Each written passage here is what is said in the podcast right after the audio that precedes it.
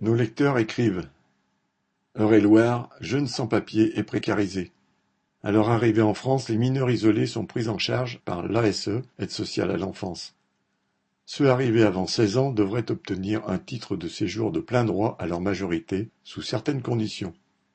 Le suivi assidu d'une formation, un rapport positif des structures qui les accueillent, un examen de la nature des liens entre guillemets, avec la famille au pays.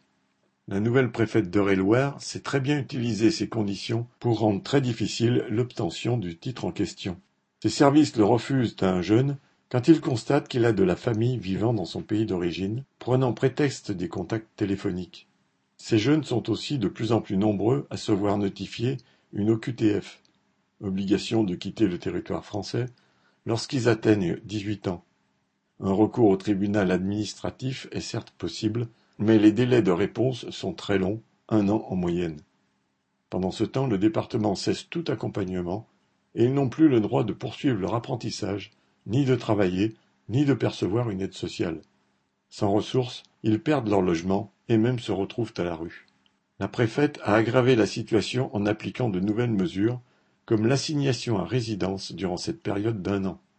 L'enfermement en centre de rétention administrative et l'expulsion deviennent alors possibles à tout moment sans qu'un juge ait statué sur le recours. À plusieurs reprises, des rassemblements ont eu lieu devant la préfecture de Chartres ou la sous-préfecture de Dreux.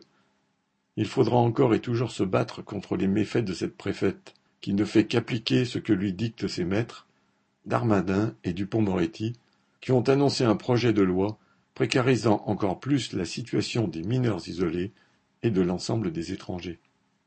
Une lectrice militante pour l'accueil et la régularisation des sans-papiers en Eure-et-Loire.